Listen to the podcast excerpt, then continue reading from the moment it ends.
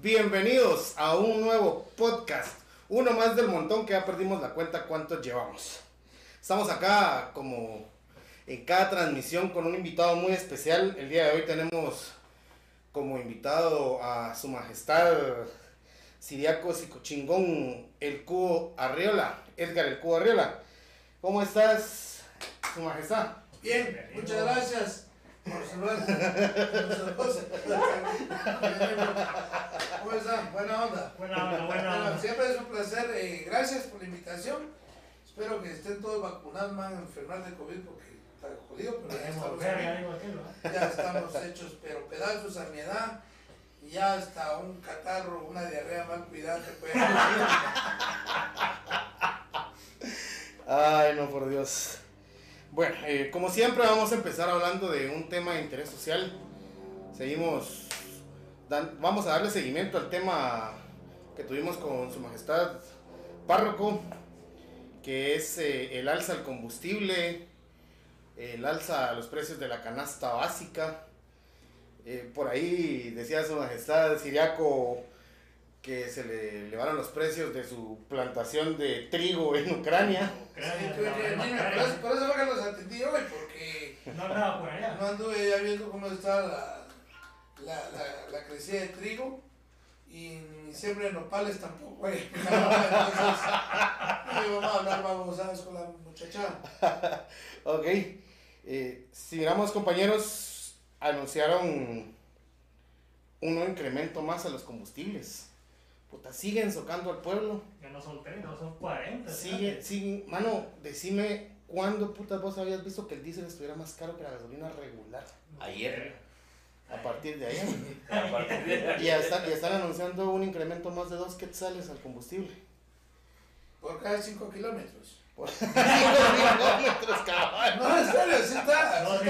Sí, tómeme en serio, muchachos. Lo que pasa que por eso es que. La Mara, la Mara no le cree al estudiante, pero no debemos de olvidar que a través de la huelga es sarcasmo y entonces eh, precisamente la gente a veces no entiende la forma, pero eh, creo que vivimos en un país demasiado que es como el burro, decía yo un discurso hace años, que este pueblo es como el burro, entre más carga le echa, más abre las patas para ver que aguanta. Y entonces es jodido porque aquí le habían sonado los morongazos en Ucrania y, Y ya estaba subiendo y- combustible. al- al otro día. Sí. Y ese es un combustible que ya estaba despachado, que ya había pagado el arancel. ¡No, Entonces, cuando uno quiere hablar en serio, pero eh, la verdad, ese, ese es un, un combustible que ya estaba despachado. Y entonces eso nunca hay control. En este país, eh, permítanme, es Putin. Dale, dale, dale, dale. Eh, Putin. No dispares ahorita que estamos aquí todavía. Eh, lo que pasa que este país siempre ha pasado lo mismo, ¿va? un incremento la mara se va para arriba. Si vos te das cuenta, no solamente se ve reflejado en, la- en el vehículo, mucha mara todavía dice, si yo no tengo carro, me pela. El, el combustible te, te altera todo. Es tan increíble que si vos te das cuenta en las tiendas de barrio, ya hasta los recitos habían subido. Sí. Puta, y- Puta, y- y- Cotrix ya no son ahora, ahora unos 50. y yo no digo la marca porque es hacerle propagandas pisadas, pero que ahora es esos eh, ricitos que traen 10% más de aire, la bolsa pisada, y que te das cuenta que ya tienen hasta fecha de vencimiento y ya viene más caro. Sí, sí. Y la gente no se da cuenta de eso, comprar si caemos en una especulación de precios que es increíble. Eh, lo- el combustible es tremendo, 40, ustedes decían cuándo se ha subido el diésel, yo hacía un comentario con el compa que, que me traía y le decía yo, puta, antes el diésel lo mantenían bajo con la casaca que era lo que manejaba el transporte, pero quienes manejan todo, vos sabes que son cabrones. Y dijeron, bueno, subámosle al diésel porque así podemos incrementar el precio Exacto. eh, todo se mueve a través de, de transporte pesado, lo que es el diésel. Sin embargo, aquí suben 3 pesos, como te digo, esos desgraciados Dráculas del dolor ajeno, especuladores del comercio. Pues de la gran puta, no les digo por respeto a las féminas que regalan mimos y caricias. Pero Esta mara le, incrementan eh, tres pesos, así te la dejan ir sin anestesia como en el IX. Pero cuando son las rebajas bajan 25, 30 centavos, Sí. 5. No hay ni control, por ejemplo, que tenga el galón de gasolina completo. Y siempre la misma paja. Eso es como la requisa que hacen en la cárcel, que les estaba comentando. Siempre hacen la paga de ir a la requisa, encuentran tres puros de marihuana, cuatro celulares y tres chips.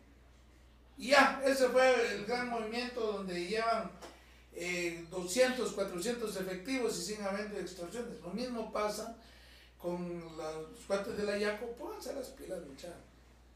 Como decíamos antes, comerse un huevo, ahora quiere el otro. Está de la, de la chingada los precios y, y la gente se aprovecha y nos atamos entre el pueblo. Porque el que tiene pisto no lo va a sentir. Él le va a valer 20. Nosotros estamos viendo hoy, por ejemplo, el, el pan con chorizo. Cuando te lo dan ya te hincas vos para comértelo. Sí, Vamos, sí, vamos a ver momento que te va a poner de columbrón porque ya no sabes por dónde morderlo. Es la zampa de pepino que te están dando con esas bolsas. Pero yo ya me quejé. Sí, Entonces, e- ejemplo, el, el día martes, martes fue que incrementaron dos quetzales al transporte público, los transportantes. El día de ayer Pero te ya das cuenta que martes fue el incremento, se salió a protestar, y el miércoles ya no venían dos bares, ya venía cinco. sí. De bravos que les protestan. El día de ayer el transporte extraurbano anunció que van a incrementar 50 centavos por kilómetro recorrido. Puta, te va a salir más barato ir en avión a Quetzaltenango que en camioneta. a lo mejor me voy a pie aquí a Villanueva. En mi hora. Solo se da cuenta que para Villanueva, para Trébol, es- estaba aproximadamente a 12 quetzales del pasaje. 12 de puta. Y se dan cuenta que lo van a bajar con, con el truco de, la- de las rutas cortas. Porque es una forma de engañar al pueblo. Entonces, sí, le vas a mantener dos pesos el pasaje, pero la ruta es corta. Por decirte, vas a pagar de aquí de Humanidades al periférico un bus, del periférico para la Betania otro bus y de la Betania para otro. Vas a por los mismos seis pesos. Sí, sí. Y lamentablemente el transporte sigue siendo la misma porquería de lo que es eh, algo que en algún momento el, el mono de oro hizo fue meter el transurbano y se quedó. Pero ya viste, ahí ya no, ya no pasó nada más. No sé cuánto tiempo el Transmetro porque yo tengo dos años de no ver nada claro. Entonces, ni idea del transurbano, pero no sé cómo estarán, siguen tocando a la mara. Entonces, una mierda lleva a otra porque dicen, ay, que póngase la mascarilla, que no vaya a lugares que están abarrotados. Puta, en un taxi tenés que pagar hasta 15 pesos y van 5. Es la misma mierda, o sea, te pagas caro, te vas a enfermar, Sí, sí, sí. es la misma chingadera, entonces no estamos nada. No, ahora te cobran más caro, porque, por ejemplo, yo estaba escuchando que los taxis que salen, los colectivos que salen de la Betania para el Trébol cobraban 10 pesos, ahora están cobrando 18 pesos. Y ustedes ya se dan cuenta también, mis hermaníos, que otra cosa que va a ser un solo cagadal va a ser el incremento de motos. Sí. Si ya de por sí quiere un coyol, perdón por la palabra quiere, pero quiere un montón andar afuera con las, con las motocicletas, eh, poco a poco ahora te cuesta, igual andarse en carro, andarse en moto, igual te tardas un vergazo. Sí. Y no sé si la Mara ha analizado eso. Ya compro mi moto, que es igual, te van a chocar paisa. Porque primero van a tener que regular de alguna manera el uso de las motocicletas. Porque miren, muchachos, con todo respeto, hay un que anda en motocicleta. Que puta se te mete por la derecha, vuela la mierda. Y lo que cuesta eh, mantener un hospital eh, público a una persona lesionada, eso es otro gasto y no va a haber cupo para la Mara. Entonces yo no sé, tan- mira, todo, todo, todo es una mierda, ¿verdad? Yo mejor me voy. es que, ¿verdad? Tengo ganas de llorar, pues, porque una onda tira la otra. Mira, pues, un verbo de motos. Las motos se las huevean. No, no, el aparato de inteligencia de este gobierno, como siempre. Sí. Se huevean la moto, entonces nunca va a aparecer la moto. Entonces te vas a comprar más motos. aparte de las motocicletas, no, no, no obligan a la mala a tener un seguro que de alguna manera también regularizar a la mara cómo pueda manejar la moto. Sí. Andan, es que yo cargo a 5 en la moto, puta, porque tengo necesidad. Ninguna necesidad. Vale la pena que educar a tu familia, que vuelen a la mierda, todos. No, y deja eso, Cubo. Y lo que, sí te- lo que sí se puede dar cuenta uno es que se protege en el codo. Aquí yo me caso. El casco en el codo. Por lo menos a la hora de un vergazo, el codo quedó intacto. Lo único. Sí. Y, y el codo te sirve para, para sacarle el gas a un agua. Ah, Y aparte de eso, si te Mi va mente llegó por otro lado.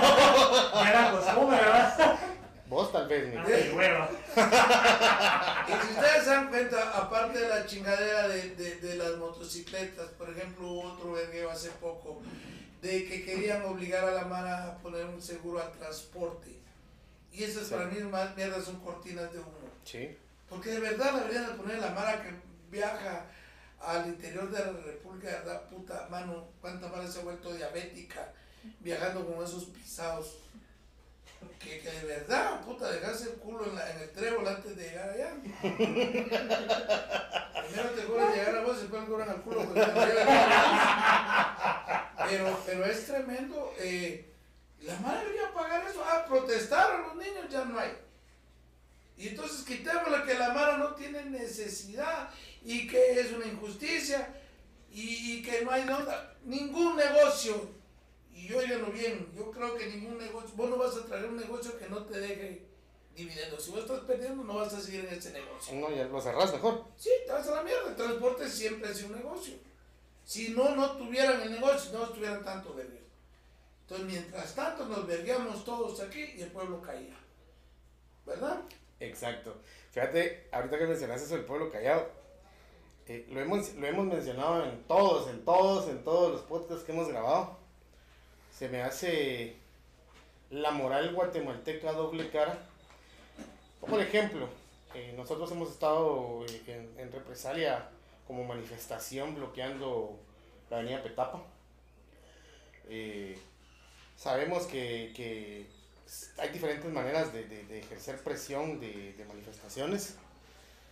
Y mm, decíamos, decíamos un día, mientras el estudiante sancarlista, el huelguero, no hace nada, el pueblo lo primero que dice, ¿y dónde están los sancarlistas? Encapuchado, ¿dónde estás? ¿Y por qué no tienen huevos de salir? ¿Por qué solo para huelga? ¿Salimos a manifestar? Ah, puta malo. Es que los encapuchados son una mierda. No hacen nada. No hacen nada. Saber si serán encapuchados. Sí. Supuestos estudiantes. Supuestos estudiantes, Lo dicen, la- que es- dicen los de prensa. estudiante, carnet, a la puta. Y ya ni carnet tenés. Ya, Sí. ¿no? Yo, yo siento que hay, hay cosas eh, que con los años uno, uno va bajando, por eso hay una parte que decía, yo se la acuñé a Miguel Ángel Asturias, pero después supe que era paja, pero yo oí esa frase y me gustó que Miguel Ángel la dijera, que decía que el estudiante es fuego que todo lo devora en las aulas, más cuando sale solo cenizas quedan.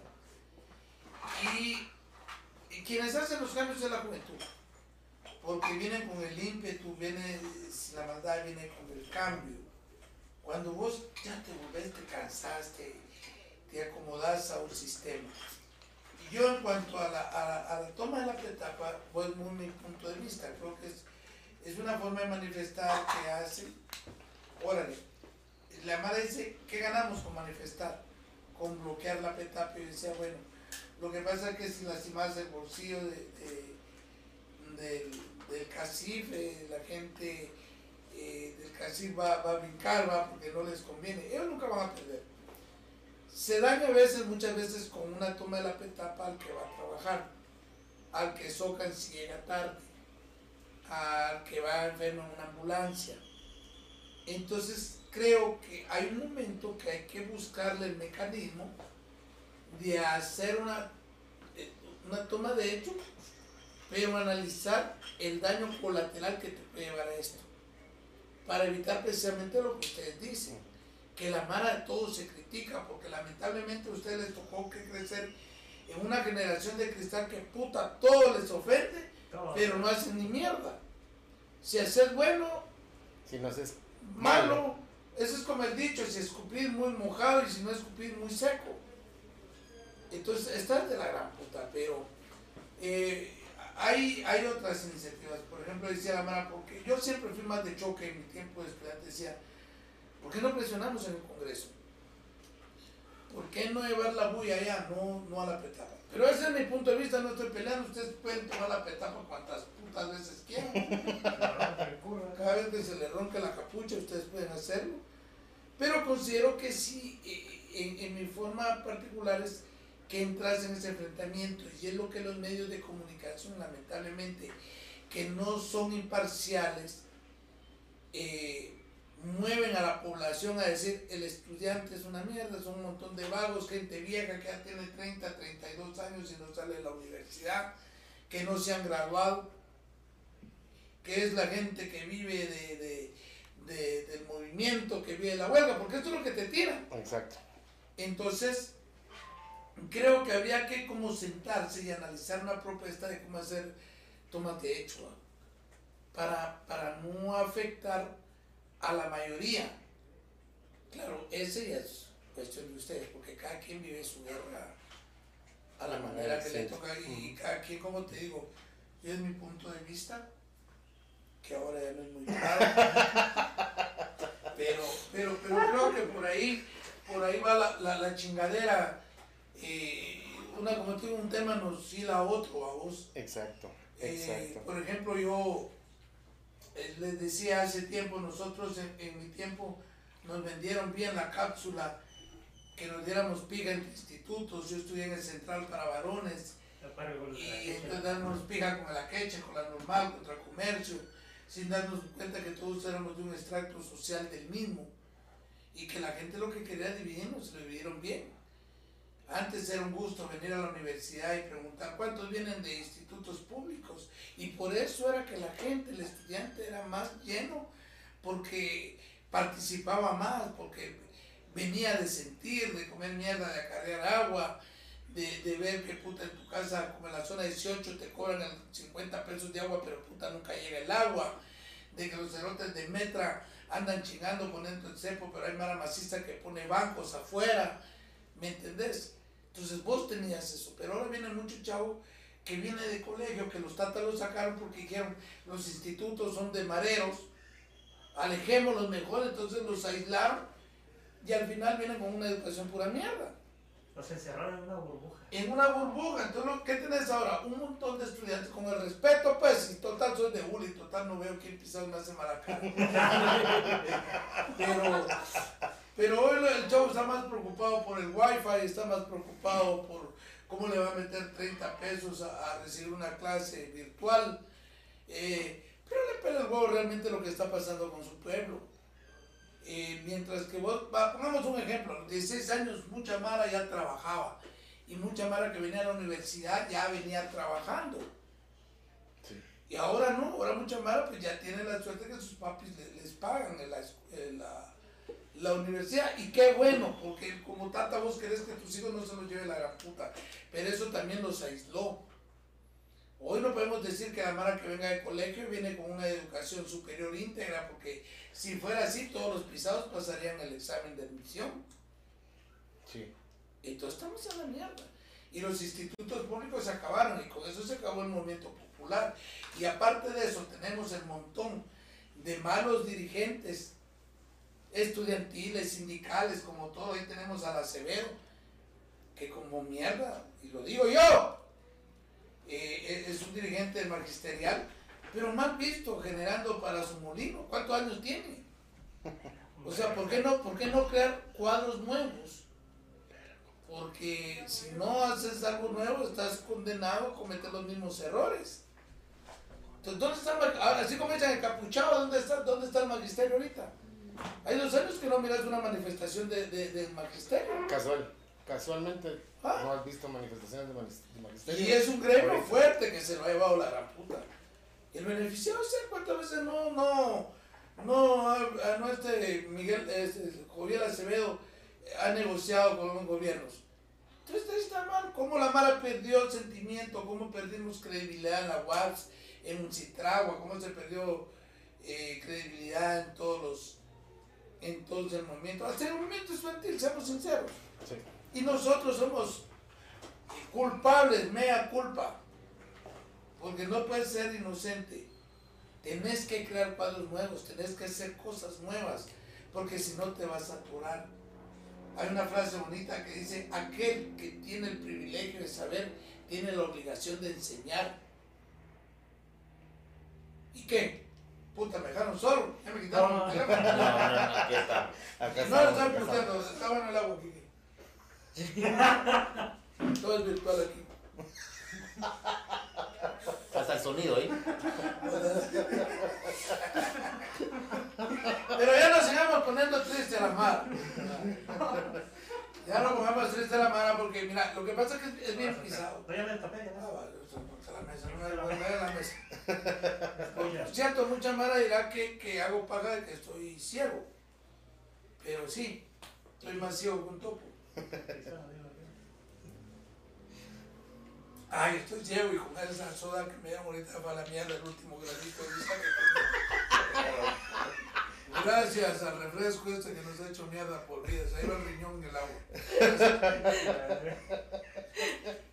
Ah, mira, que te la. que te- voy a contar que hace poco uno como el rey feo te, te chinga porque a veces uno dice cosas y es donde, de, donde dependas que la mala lo, lo, lo aprenda aceptar. Hace un par de semanas eh, unos compas me hicieron un homenaje como rey feo. Y yo publiqué, y quiero que ustedes van a ser los principales saber eso. Yo publiqué un chat de supuestos amigos, yo puse, eh, señores, los invito a este evento, que es un homenaje, muchas gracias. Y también tengo un show como Edgar Arriola, Edgar el Cuba Arriola esa parte y Siriaco el Rey Feo esa parte. Entonces yo puse, si usted no quiere este evento, lo espero con la chusma.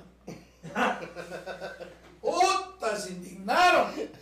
No se indignan porque aparecen la mara amarrada, no se indignan porque le tiran un celular a la mara que vende en el mercado, no se indignan porque puta en Electro te siguen vendiendo una tele que la gran puta que es más cara que tu casa. No se indignan porque a vos ya no se te para el chorizo, no se indignan porque el Viagra ya no funciona, no se indignan porque el proctólogo tiene los dedos grandes, te chinga el ano. Eso, eso no los indigna. Pero que yo les llamara chusma, llegó un grupo de borrachas amigas, ahí está, yo soy chusma, yo soy y vine a verte. Entonces yo publiqué en ese mismo podcast, en ese mismo mensaje puse, yo, yo voy donde la chusma, al otro voy a trabajar. Pero el- la palabra chusma no lo hice peyorativamente ni tratando de herir a nadie, por el contrario, es un sarcasmo. Porque la RAE define chusma como personas mal habladas, personas que les cuesta comportarse, personas que en algún momento son mal habladas, que no saben comportarse de bajos modales. Pero si eso no les basta, chusma es considerado en Bolivia y en Argentina como un grupo de nativos, de indios, les dicen, pero que son ancianos, mujeres y niños que dejan de ser guerreros. Eso es chusma. Oh, ya. Ah. Hemos aprendido en este podcast, no solo para putear, vieron que sí. Sí, algo se aprende, algo se aprende. Cada día se aprende más. Entonces, pero el sarcasmo que vos manejas en la web, y les dije yo, llame chusma porque así nos llama la gente. Cuando vos salís, ¿qué dicen del, del huelguero? Ah, la chusma esa. La chusmadera, el malhabladote, el patanote, el esto y el otro. Ah, pero se indignaron, pero no se indignan por otras cosas. No, no, es como cuando hablan mal de la huelga de Dolores. Y yo creo que para hablar mal de algo tienes que participar. A mí me tiran caca todavía de que soy causante del declive de la huelga, puta, como que yo tuviera ciento y la verga de años. de- Por lo menos que hablen de mí, porque eso es bueno. Significa que aunque sea algo malo hice, pero hice. Sin huevear el agua, pues. Ah, bueno, de que está explicando. Puta, dice, no, aquí a veces cuando uno es ciego ya hace así como que estás jugando dominó, no, mi No, huevo. hombre. Estoy buscando Es que- las cosas. Es que, es que el predicador es medio mula y no sabe qué estaba haciendo. está hablando, explicando, qué puta. Entonces, pero bueno, aclarado esto, es, es para que la gente mire y la, la, eh, y más adelante ahora podemos hablar de la huelga. Yo este año eh, vuelvo a sacar una edición del libro que se llama El Convite y yo, que es otra mierda, que dice que soy- me volví millonario con ese libro. Y yo en 1992 ustedes andaban cascabeleando los huevos de su papá. Quiero decir que eso lo inventé yo, no otro rey feo pisado que anda hablando mierdas ahí que lo dice, pero eso lo inventé yo. Y en el 92 yo sin, sin saber nada, la emoción de escribir algo, escribí un libro que se llama El Convite Yo. Y no pretendía escribir sobre el refeato porque el conocimiento era muy corto, por no decir nulo. Puta, qué bonito. es este templo Hasta salió saber, poeta. Esta mierda algo tiene. Ah, es que el agua tenía guaro. Ah, ah, Y, y entonces, y yo hice el libro El Convite yo que narra lo que yo viví en el convite. Y este año hice una publicación, estoy haciendo un trabajo nuevo que se llama El Convite yo y la huelga, un anexo que se llama La huelga desde mi otro punto de vista. Hablando de la parte que me quedo ciego para acá y criticando también la huelga y criticándome yo como rey feo, viendo qué cosas metí el culo, qué cosas hice mal. Porque, porque si vos supieras que todo sería perfecto, el mundo fuera mejor. Pero todos metemos el culo y todos vamos eh, a aprendizaje. La cosa es no aceptarlo. Por ejemplo, nosotros pasamos dándonos verga aquí con la izquierda y la derecha. A mí en un tiempo me acusaron de guerrillero, otro tiempo me acusaron de derecha, después los dos me querían quebrar el culo. Otra dirigencia que no me tragaba porque nunca estuve de acuerdo con ellos, como rey feo, me doy el tupé de decir que sí, fui el primero que mandó a la mierda al honorable, que mandó la mierda a la dirigencia, porque esa es la idea de ser rey feo, de criticar también no solo al gobierno, tenés que criticar a la casa, vos no puedes decirle a tu hijo no huevíes si vos estás hueveando. Tú estás de alguna manera. Hemos hecho, de algún pisado va a escribir del podcast, ya se generó, que habla, que se volvió, que hay cosas que ya no me interesa cómo explicar en la vida, pero, pero sí que las voy a dejar plasmadas para el beneficio de, de alguien que quiera entrarle. Eh, a mí, por ejemplo, me criticaron mucho tiempo que como Rey Feo cobraba las presentaciones, y yo no cobraba las presentaciones. Como Rey Feo fui el primero que le dije a un sindicato, bueno, yo voy, pero pagame mi transporte dame mi hartazón. Entonces me dijeron, ¿y la solidaridad? Puta, ¿y la solidaridad que tenés vos para mí? Ah, porque yo también tengo hijos. Chimoncito fui de patojo. Aguas con lo que decís. que el que Ya, tenés al lado derecho. Ah, a aquel, le encanta, parejo. a aquel le encanta tomar meados desde el grifo.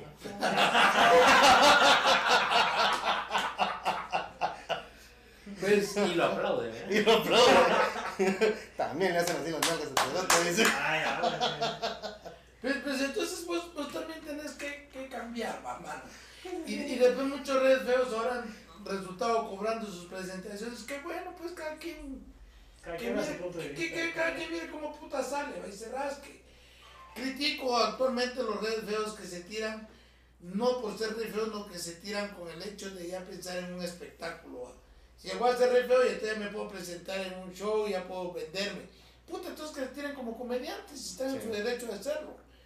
Pero el rey feo es otra onda, es la divulgación de la huelga de Dolores, era el que mantenía vivo nuestro movimiento. Y todo va a cambiar y todo, y, y los felicito de verdad por esta iniciativa del podcast, es otra mierda.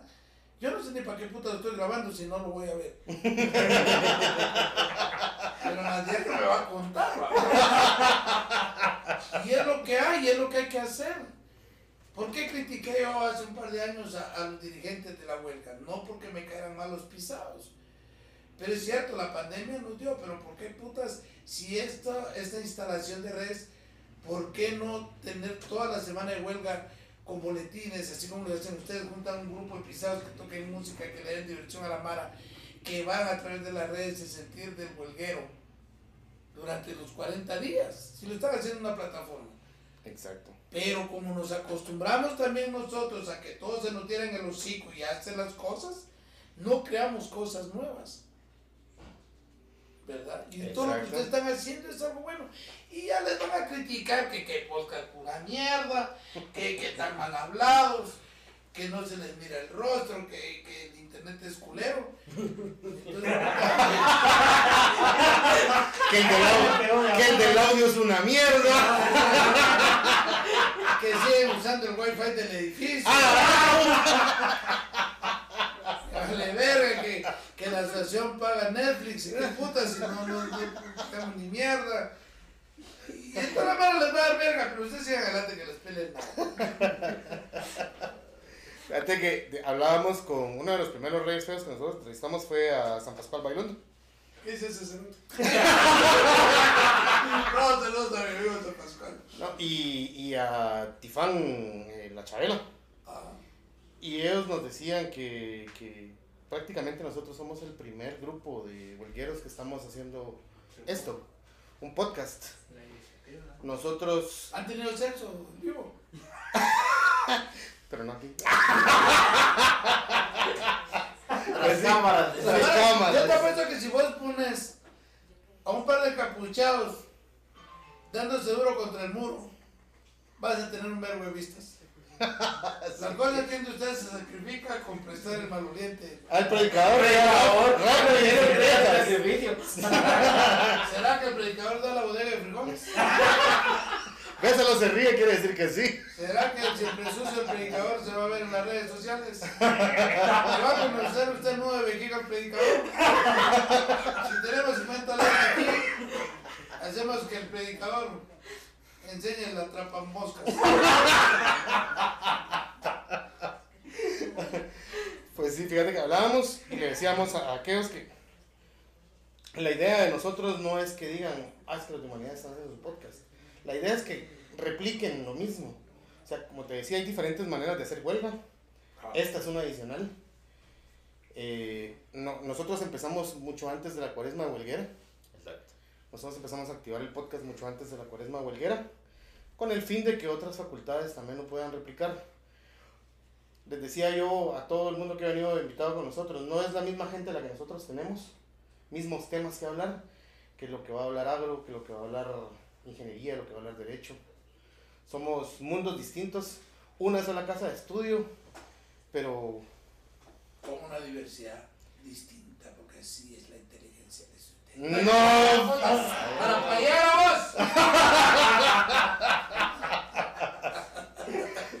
Ya saben que le tiré el vergazo a pero Eh, Yo creo que esa es la última vez que me invitan. Los es que no me llaman. Ojalá que cuando salga fuera esa mierda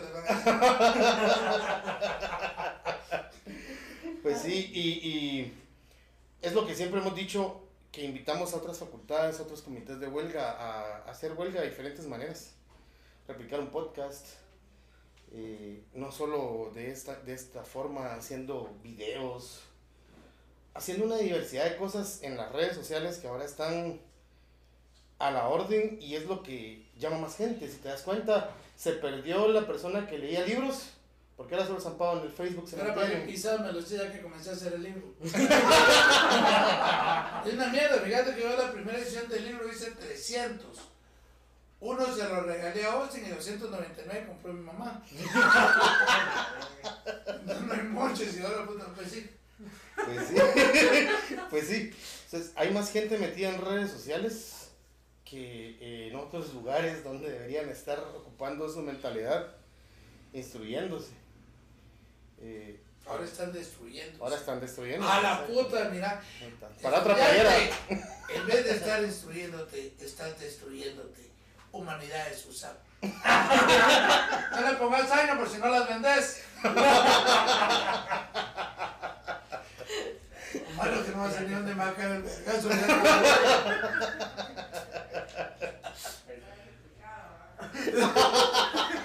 Ya te lo. Ah, qué bueno está este libro. ahí. Le ofrecieron a, guardaespaldas. Se va, le ofrecimos. Ah, tenemos una pregunta. ¿Qué nos puedes mencionar sobre los tres ratones? Los tres ratones fue una etapa de mi vida que llegué yo sin querer, sin, sin tratar de ser locutor, porque de haber sabido haber estudiado locución y no psicología. Puta, y salí de la escuela de arte dramático. Aunque crean que soy de ingeniería. Pero la verdad que le tiro a derecho. Pero te voy a contar que los tres ratones pues, fue algo que se me dio. Yo de hecho no quería estar en ese programa chulero. Ush. de la chusma. ¡Ay, otra vez digo chusma! Eh, ese, ese programa, fíjate que yo llegué ahí por azares del destino, pues digo las cosas, cuando vos puedes hacer las cosas no tenés necesidad de piratear. A mí me llaman para cubrir a, a- ahora ya lo puedo decir, a Ronald McKay, que en ese momento se había ido. Yo estaba, yo había trabajado un tiempo antes en un programa que es de La Grande, pero eh, trabajando ahí me salió un proyecto de teatro que es mi pasión, eh, de ir a enseñar teatro a, a las comunidades, a los pueblos, por parte de la Procuraduría. Y entonces me, me interesó más ir a ver la radio, me fui, el teatro me llamó. Terminando el proyecto me llaman porque McKay deja la radio y yo había oído Los Ratones y me hacía un programa muy grueso, por- la misma onda del humor. Y a mí me decían, vos sos rey feo, entonces vos puedes, porque era bien gruesa la mara, te llamaba y, y a veces te llamaba, y, ¿qué hablas vos fea, pisada? Sí, le pisaba, pensé que eres vos fea, vos gorda estás, vos, eh, a mí comenzaron a chingarme con viejo lesbiano. y era bien gruesa, y la mala te llamaba para chingar, entonces me decía, hermana, contestarles. Y yo les decía, no, porque yo consideraba que estar detrás de un micrófono no era solo estar detrás del micrófono, no llevas una responsabilidad, porque la mala te sigue realmente Sí. lo que haces. Y entonces me decía, no, esto es un programa de entretenimiento, no de educación, decía, así puta por la radio, ¿no? Y entonces esperé. Y hoy me llamaron para cubrir 15 días. La primera semana me llovió pija en ese radio, me llamaban viejo cerote, que qué hacer, viejo obsoleto, que va a hacer la mierda, que. Y a los 15 días ya me voy, 15 días se pasan con cualquier nalga y entonces hasta en el puerto. Pero unos cuates de ingeniería se enteran, mis hermanos, hemos oído una voz pura mierda que se parece a la suya. ¿Es usted? Y le digo, sí, soy yo. Y entonces, puto, usted está los tres ratones. Y, ¡ah! y entonces había, había mucha mara que oía la radio de la Universidad Rafael Andívar y otros privados, y había Mara en la San Carlos. Pero ahí te das cuenta del apoyo de la Mara. Cuando la Mara supo quién era, que era un extranjero que estaba una semana antes de, de- yo renunciar, se volcó la Mara a defenderme y era una vergadera en la radio. todo, todo medio programa se iba a emputearse entre los oyentes y eso te genera espectáculo. La Mara comienza a conocerme, yo traigo los ratones aquí a la universidad. Los traje a varias actividades, los llevé a ingeniería, creo que hago. Manera nunca los traigo porque puta nunca invitan. y cuando te invitan, solo te invitan ahí a. No voy a hablar porque sí. y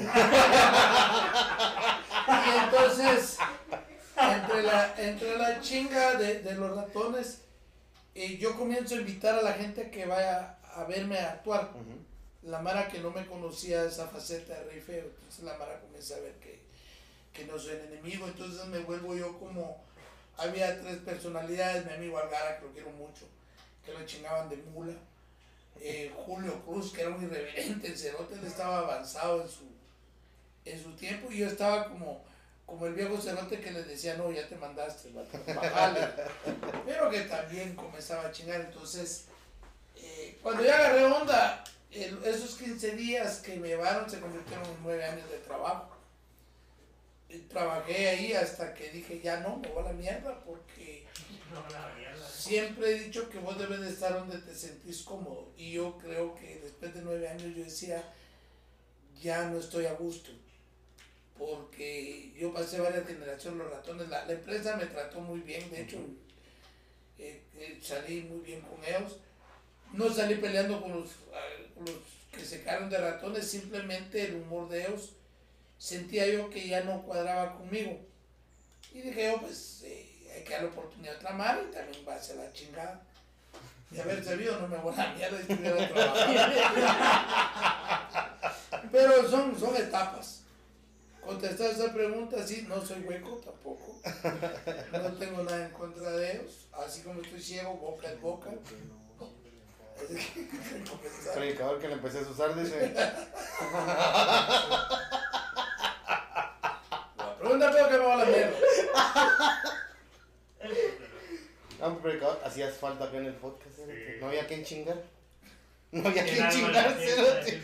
vos. Sos el alma de la fiesta.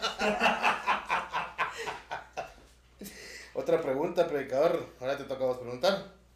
Querido Seriaco, ¿podríamos, ¿podrías comentarnos qué fue lo que te inspiró a estar en, en su momento, ¿verdad? Y actualmente también eh, como Rey Feo. Tengo entendido, como tú has hablado muchos eh, videos, eh, empezaste con la escuela de psicología. ¿Cómo fue que te trasladaste para ingeniería? ¿Cómo estuvo ese movimiento? ¿Me cambiaste de escuela?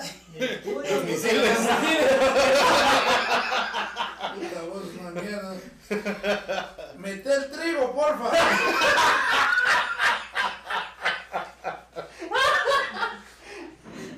Pues, entonces, ¿cómo estuvo ese movimiento? ¿Cómo fue? ¿Se nos podrías explicar? Bueno, ese te lo voy a hacer- no te la voy a hacer muy larga para que no te emociones. Ah, dale.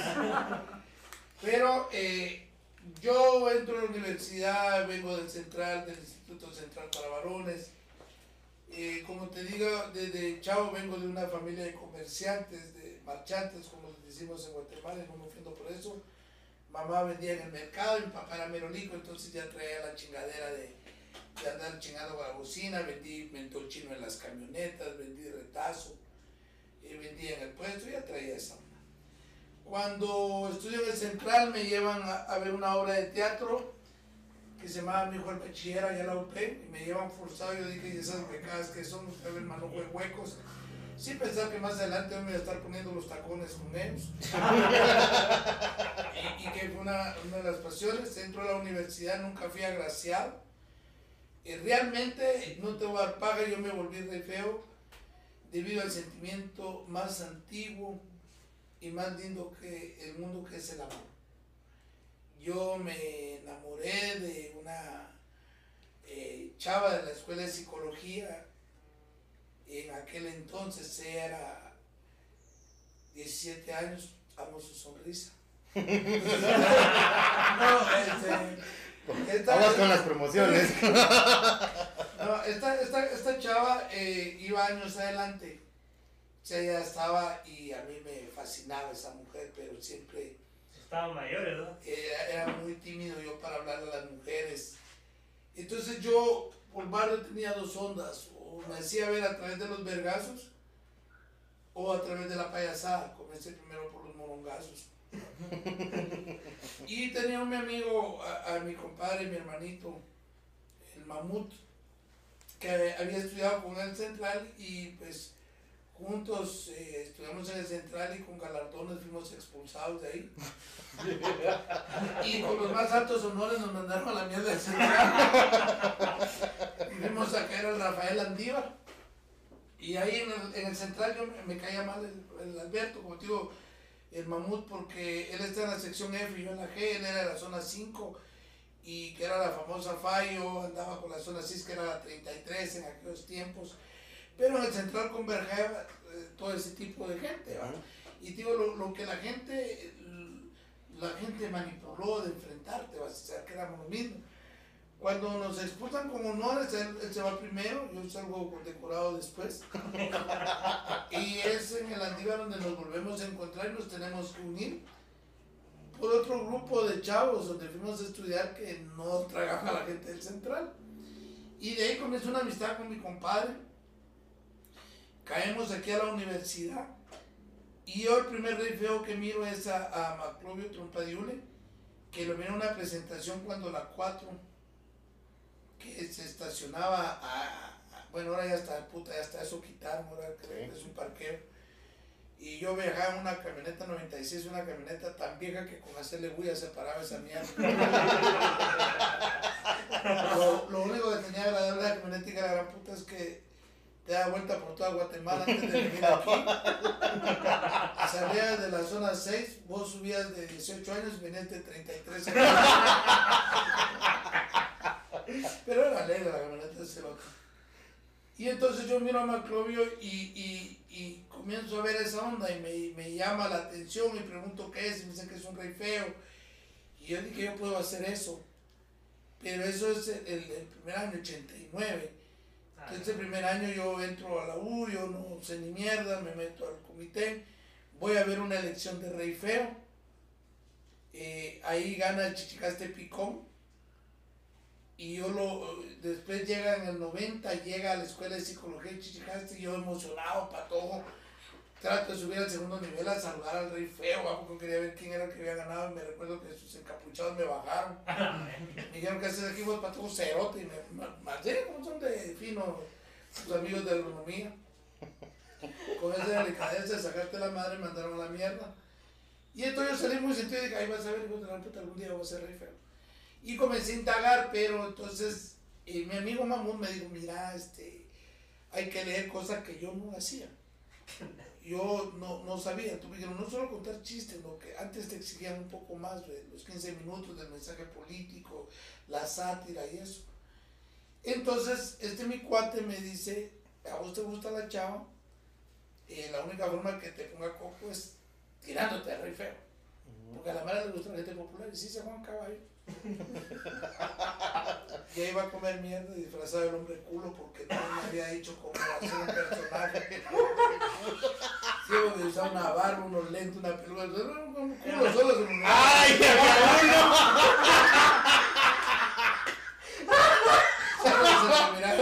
¡Pagas!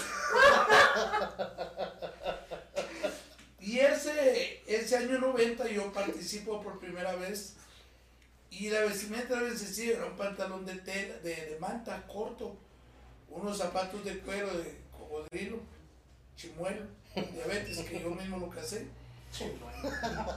Una, una camisa típica y un, un, saco gris de paca que atrás tenía un cerebro que me lo hizo mamut, que era un cerebro dormido, un, un, un niño en forma de feto, en forma de cerebro, dentro de un foco bien marihuaneado, que años después se convirtió en el símbolo de taller de ideas del grupo de teatro. Y entonces era porque la, la mentalidad del niño mío. Y la idea del personaje, yo quería que fuera un, personaje mestizo, de que no fuera indígena. Mira, es un fenómeno en los de teatro. Si este año gana un indígena, el otro año todos son indígenas. Si este año gana un uno es Huité, los otros todos vienen de Huité, si gana un padre, los otros son de padre, y es como una tendencia, no tienes que entender. A mí me dijo Lencho, me dijo, mira, yo te recomiendo solo que no uses un nombre muy vulgar, como toma esta penca, como la Mesiana del Negro, besame chiquito, todo ese nombre. que a la larga vos entendés con los años que no te lo dicen de mala onda, pero no sos payasos, sos uh feo. Entonces yo pongo siriaco, sico chingón, siriaco, porque sería menos la chupadera que tenía mi papá y chingón porque era la escuela de psicología. Participo en la 90 con un comité de 10, que éramos todos los que organizamos el comité. Cinco mujeres y, y, los otros cinco hombres. Tal vez dudamos de alguno que ya. Pero tal vez estaba escondido y ahí le hicimos huevos. Ese primer año no gano, pero la suerte estaba de mi lado, la, la Chabela me iba protegiendo porque se hace el sorteo en el Paraninfo. Y en el sorteo yo saco el número uno para salir del convite, que nos sacaban en carretas de basura. Eh, tengo la suerte que abro el desfile y resulta que, que en el número uno o, de hago el desfile, eh, toman la foto de prensa libre y dicen gran elección de Rey Feo Universidad y yo aparezco una portada. Entonces la gente cree que yo soy el Rey Feo, decía, pero no, eso fue pura chiripa. Yo me recuerdo que iba huevado porque no sabía cómo era la onda. Eh, había actuado público, no había actuado teatro, pero sí en una camioneta, no tenía. Y recuerdo que Maquiavelo, que en paz descanse, iba atrás de mí y me tiró un tomate el segundo.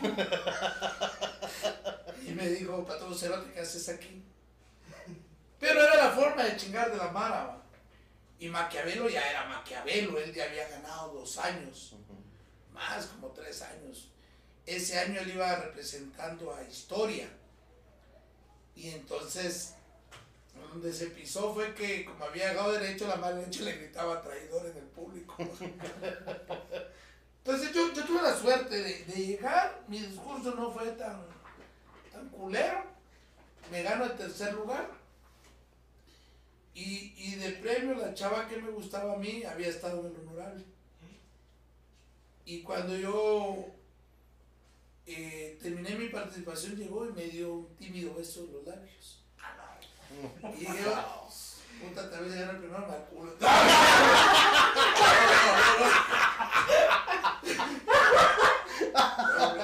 Huevo es, es por jerarquía, ¿no?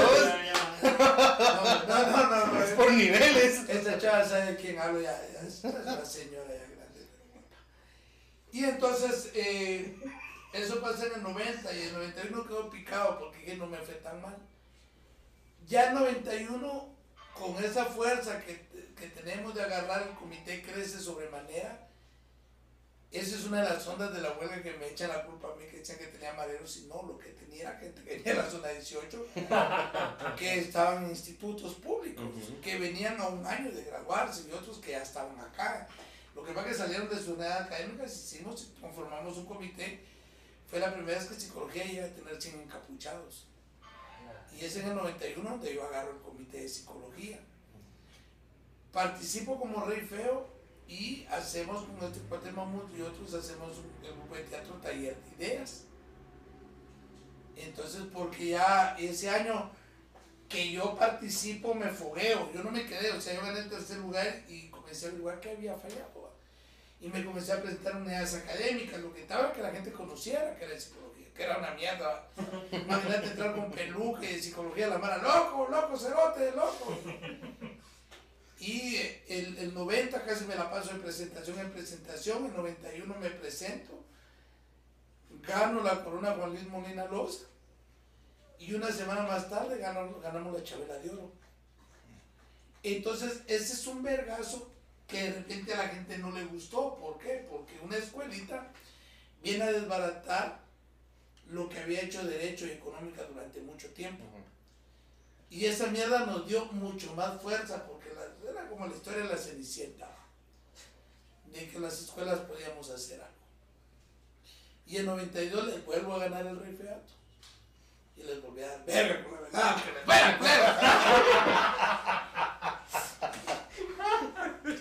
Y así fue como la mierda, pero ya después comencé a cambiar. Yo vi, eh, antes el Rey Feo era como muy muy privada la identidad. Yo a Chichicaste lo conocía de viejo. Ya muchos años después de que él se había ido a la mierda y había regresado al país. Y yo en el 92 yo me quito la barba y la peluca y les digo, miren, yo si me va a pasar algo no quiero que, que algo me corte, si van a saber quién puta soy. Y me descubro y no sé, Maquiavelo se pintaba en rojo, pero igual no se notaba quién era. Yo sí me quité todo, la vestimenta, en público y entonces fui el cubo. Y de ahí Austin que se quita la máscara, es que puede. Y así fue. ¿Contestar a su pregunta? Ahora, voy yo. Contanos, es que Austin medio, medio nos contó así a flashazo, pero contanos a grosso modo, ¿cómo fue que, que impulsaste a Austin para que se tirara para Feo? Es que como no ganaba sus cursos y no hacía ni mierda en la U.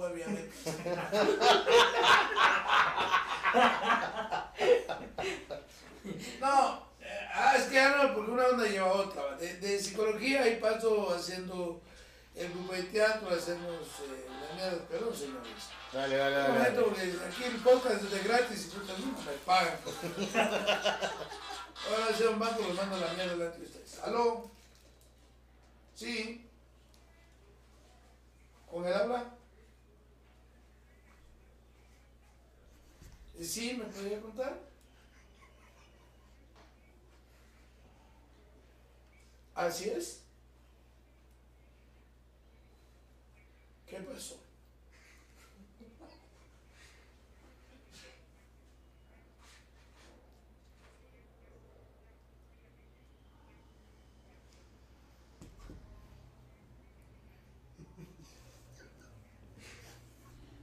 Giro, señorita, solo uso una tarjeta.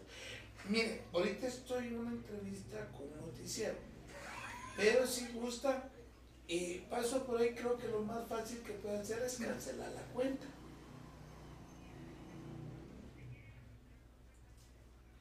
No, no, no, no, ya no. No, porque me cuesta mucho por lo mismo. Como le digo, ya, ya había pasado por esa cuenta de monetaria y lo único que hago es poner la huella.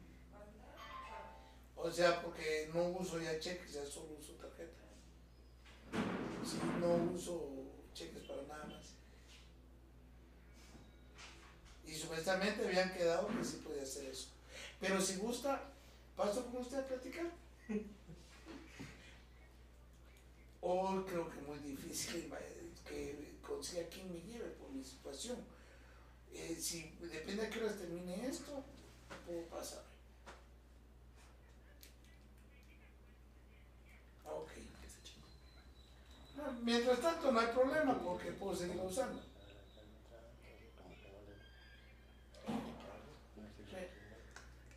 Sí. Donde no solicite cheques, eso creo que no hay problema. Mientras tanto, el pajas es hueco. Yo paso por ahí, señorita. Si no, no tengo nada. Vende, vende petróleo. Ya, perdón, Ok. Entonces, entre la chingadera es que formamos el grupo de teatro y de ahí yo eh, parto un tiempo, me peleo con el comité de huelga ese tiempo, que retiramos a tener ideas y comienzo a generar eh, otro grupo de teatro que se llamaba Cambio de Frijol de la Facultad de Ingeniería. Entonces, eh, ya tener de idea, las- la, la gente que estábamos, participamos dos años después, total con, con psicología ganamos tres chabelas. Y cuando terminamos la tercera chavela decimos ya no, ya está la onda, el grupo se desintegra por cuestiones de, de Mara que ya se casa y en fin. Entonces ahí le comienzo a echar mano a un grupo que se llamaba Caldo del Frijol de Ingeniería. Así comienza el vínculo con ingeniería. Eh, de ahí miramos que no tienen rey feo en ingeniería y comenzamos a trabajar alguna Mara que sale del grupo Caldo del Frijol, comienza a participar como rey feo de ingeniería. Secundino, la saco, la meto, la guardo, la sacudo, era uno de los candidatos de ahí, güey. Y tiempo después, yo, yo creo que... Perdón, ¿eh? ya no volvás a decir eso porque ese cerote se emociona un Y montón. bueno. Ya. Y de ahí, y de ahí, y de ahí brincamos a, a, a ayudar. Yo, yo creo que en ese tiempo, eh, la chingada, yo comienzo, yo participo como rey feo de ingeniería, porque hay que decirlo, la dirigencia mierdita que había en ese tiempo, eh, cuando yo en el 92, 93, que no me ganan el refeato, no que yo lo entrego, y esa es una negociación bajo mesa que se me comienzan a hablar unos huequitos de ahí abajo. Y me dicen, mira, evitemos problemas, vamos a tener comité, pero dejar el feato y vamos a dejar al grupo de teatro, entonces sacrifico el rey feato por el grupo de teatro. Y cabal, yo creo que no es por nada, pero tal vez hubiera ganado porque está en mi momento. Hubiera hecho unos tres años seguidos, pero yo ya estaba cansado, había mucha desverga que no y decido renunciar al rey feato, entonces ponen ellos un candidato que es Tojil, que hasta la fecha no sé ni qué fue con él. Fue cuando entrego el libro que pisado me lo tiró al escenario, cosa que no vi. Y en el- eh, ellos hacen un, nomás ese año hacen un reglamento, el honorable, que si aquel que hubiera sido rey feo no puede volver a participar para cerrarme la, Ujú. la entrada y vengo, yo me tiro por ingeniería con el personaje de más chimón que nunca. Y eh, no me reconocieron los cerotes. Hasta que un ojete dijo, ese es Jacobo. y entonces los pisados hicieron el, el chanchullo en el sorteo y me pasaron de primero. Pensando que la Mara me iba a buchar y no, la Mara me aceptó. Pero el honorable y por onda de, de la EU de ese tiempo deciden eh, que yo no puedo participar y me expulsan. Y entonces eh, yo me acuerdo que estaba en Machimón y dijeron, ¡tu madre es siriaco! Y yo le dije, no, es el síndrome siriaco que se ha metido dentro de mí, quiero hablar con usted. y entonces en el 94 el de Bravo les ganó la Chabela otra vez. Y es ahí cuando decidió decir adiós. Y yo decía, bueno, si no puedo participar, puedo colaborar con Mara. Austin estaba tirándose por diseño. Y no sé qué putas tenía porque era en ingeniería. Y me habla de que quiere participar de Rifeo. Y entonces comenzamos a, a, a colaborar con Austin. Todavía teníamos el grupo fresco. Y entonces eh, la onda era, bueno, meterte en un cuarto y, y vamos a ver, no solo tu madre, ser vulgar, no que tuviera sentido y que hablara de un tema. Ya con la experiencia que habíamos hablado como teatro y eso. Así es como los llega. Yo creo que una de las ondas que le dolió a la dirigencia de aquel entonces fue que de alguna manera apoyé y apoyamos a uno que otro candidato que ganó el rifeato y que no era la simpatía de Dios o que pertenecía a escuelas o a otras facultades. Que me evitaré los nombres, pero la Mara que sabe históricamente quiénes son. Hay algunos que le gritan hijos del cubo y o sea, que dicen que, bueno, papá me dice.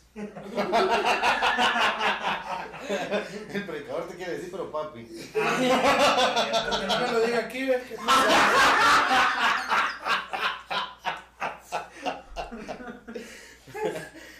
¿Y de dónde viene el apodo del cubo? El cubo es un apodo que vengo jalando desde el central porque eh, la Mara decía que yo tenía la cabeza cuadrada.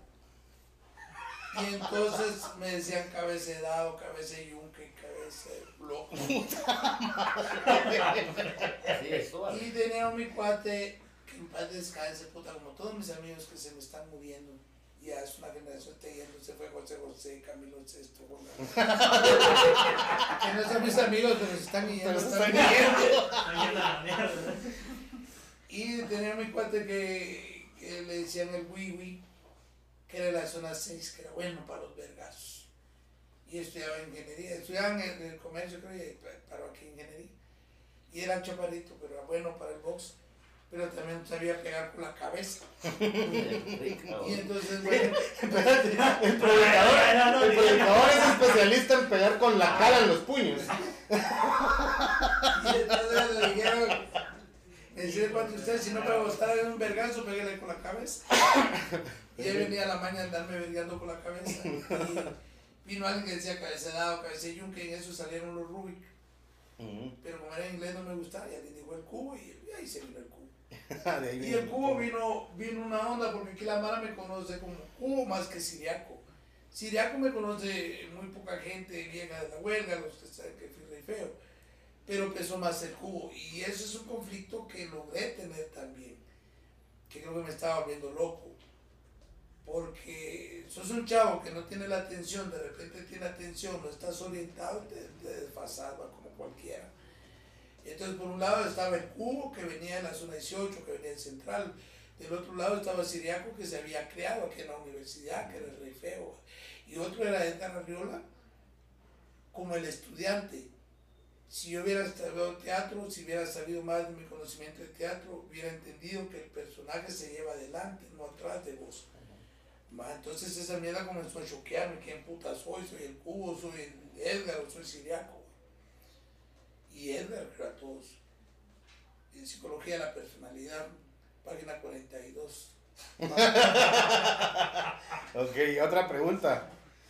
¿Cómo fuiste a caer a una frase icónica que, que todo el mundo la reconoce rápido? Vivo te quiero. A la película. Eso, eso es un, ¿sabes? Del destino. Todas las cosas, como te digo, las cosas se te van dando.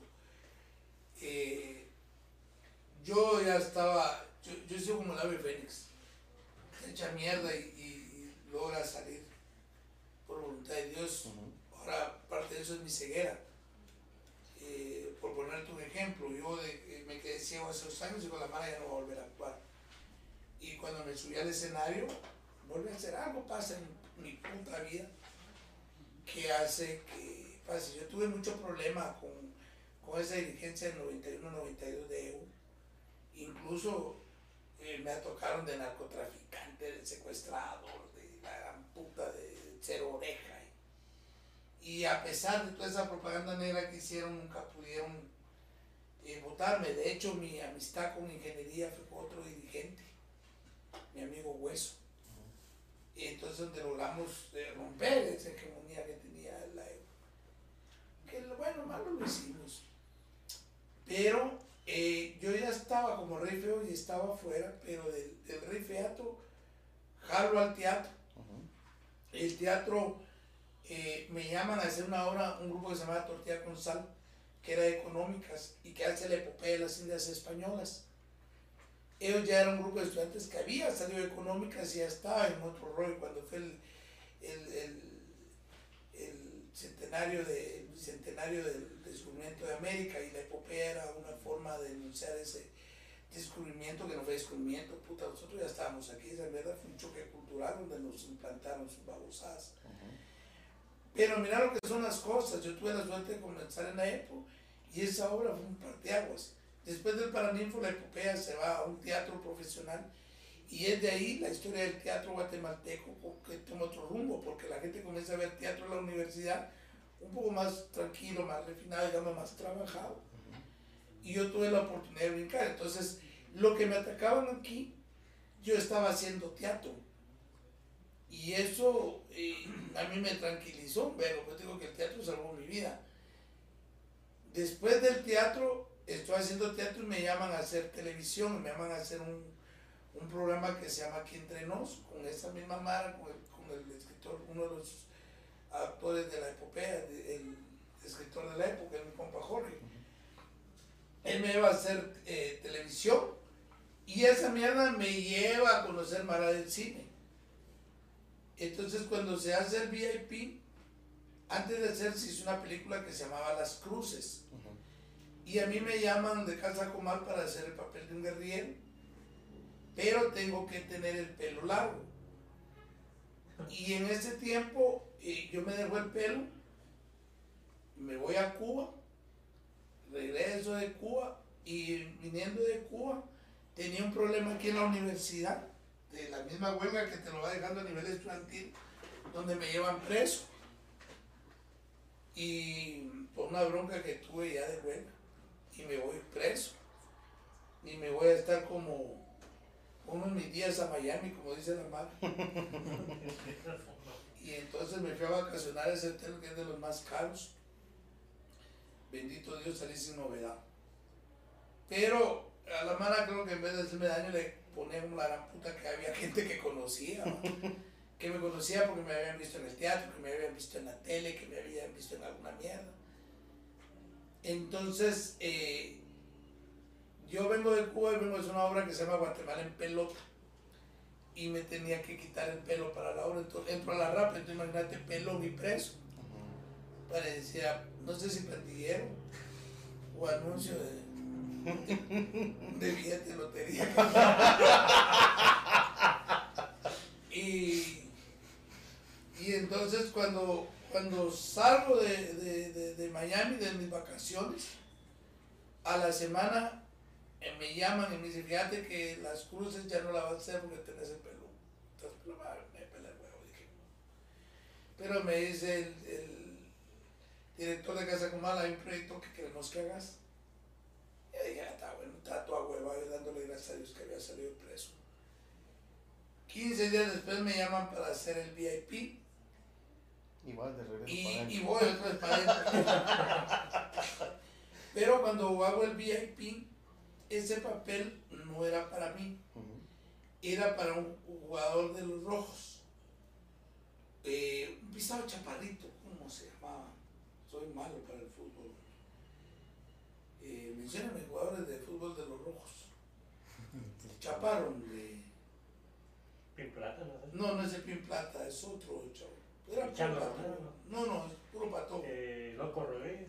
No, tampoco Loco llegó a jugar ahí también. Eh, no era el Pando tampoco. Pando. Era. Chino. Era un chaparro, era chiquito el pisado. Chaparrito así sequito el cerote. Un pisado. Era un pisado. ¿no? Los predicadores no eran medallas. Eh, la onda fue que a este chavo lo llaman para hacer el, el- el papel que iba a hacer yo. Y cuando sabe que se entró a la cárcel, ya no quiere. Entonces yo llego y, y, la, y era sencillo lo que iba a hacer. Pero cuando yo llego a la cárcel había un verbo de gente que había decidido pasar más tiempo de vacaciones. cuando yo, ¿qué onda, Cubo? ¿Qué onda? Que entonces ya hay esa frase y algunos decían, ahí vivo te quiero. Que es decir, hacer las cosas rápido. Ujú. Pero cuando yo comencé a chingar con eso de vivo te quiero, vivo te quiero. Todo al chavo le gustó la onda y me dijo, eh, comenzó a jalarme, me dijo, vos hablas calor. Y yo, vos soy de la zona 18. Pues sí, sí, no pueden barrio. Y entonces fue quedando y un papel que era, era pequeño se hizo largo. Y entonces la mano me fui quedando, me fui quedando en la película hasta que quedó ese vivo te quiero. Y un chavo que hacía el sonido que es Giacomo, creo que es Giacomo. eh, agarra la frase cuando yo digo vivo te quiero y le hacen, le meten una chingadera con rey. y. Y entonces sale una rola vivo. Y puta, y esto puedo ser cantor. A la fecha estoy esperando mi Grammy por eso. No me acuerdo cómo se llama este jugador, hombre. Ya no está, era puro patojo, chaparrito. Ya está. Pero bueno, así fue. Eh, Puta, no sé quién callado, muchacho. siendo esto todo, me voy a la mierda porque ya pasamos tres horas aquí. Yo tampoco, que puta es fiesta, dicen que el que mucho habla poco se le entiende, las palabras son bonitas pero se las lleva el aire. No, pues nuestro poeta. Ok. Bueno, Cubo, muchísimas gracias por haber aceptado la invitación, por estar compartiendo con nosotros acá eh, un montón de cosas, historia de tu vida, eh, el tema social, contarnos cuáles fueron, han sido tus proyectos y, esperamos que sigas teniendo muchos proyectos a futuro. Eh, no cabe más recordarle a todos. Ah, ¿cómo así? ¿A quién no le cabe más? Al predicador no le cabe más. No, solo para recordarle a todos los que nos miran eh, que nos sigan en todas nuestras redes sociales, Facebook, Instagram, TikTok, YouTube, como La Todas Chavela las redes Podcast. sociales son Edgar el Cubarriola. Y todos los que están en las redes de Edgar el Cubo Arriola nos sigan también a nosotros. Sí, muchas pasen ahí, échenos mano ahí, Edgar Cubarriola, arroba cubito paz en, en Twitter, yo también soy bien original para los nombres. Mi perfil se llama Edgar Cubarriola y la página de fanpage es Edgar el Cubo entre comillas Arriola. En Twitter es eh, arroba cubito paz. Ahí estamos, yo nuevamente muchas gracias por la invitación, muchas de verdad es a veces dice cuando uno está viejo va, va quedándose de los recuerdos. Son tiempos nuevos. Ustedes tendrán que ver qué putas hacen. Eh, gracias por la invitación, gracias por no olvidarse de uno. Yo siempre dije que eh, ser rey feo puede ser fácil, lo difícil es mantenerse. Eh, no sé si seré, hay reyes feos más viejos que yo vivos todavía todos están yendo, puta, hay otros que se nos fueron por el COVID. Y se fue Redondo, se fue eh, Maquiavelo, antes de eso se ha habido Juan Chapín, nuestro gran lecho. Y hay un montón de cosas. Eh, ojalá logren tener actividad. Si no logran tenerla presencial, muchas gracias por llevarle algo que a la gente le gusta. No desmayen, ojalá puedan hacer una elección de rey por humanidades que no se queden, porque también hay que ir de otro lado. Que nos cambian las fechas, hombre. En eso vamos, pero ahí nos quedamos. Íbamos bien, pero nos cambiaron las fechas. Sí, mire, cuando el organizador le dice, no, paren un vergazo. No es la primera vez que pase. Es más, más vale un vergazo a tiempo que una cólera guardada por delante. Bueno, pues jóvenes, eso sería todo. Eh, solo no sé si Se nos había olvidado, fíjate, y se nos olvidaron varios. ¿Cuánto duró? Eh, lo, el post, lo, en Sí, nuestro patrocinador, Sublimaciones LT. ¿Quién vos? Uno de los que nos patrocina, la- las, por lo menos las tazas, dijo. Tarjeta. Puta, no te digo. Entonces agradecemos a Sublimaciones LT eh, por compartir los productos. Y también sigamos en tus redes sociales, ¿verdad? Ok, esto sería todo. Muchísimas gracias y hasta un nuevo podcast. Nos vemos. Feliz tarde.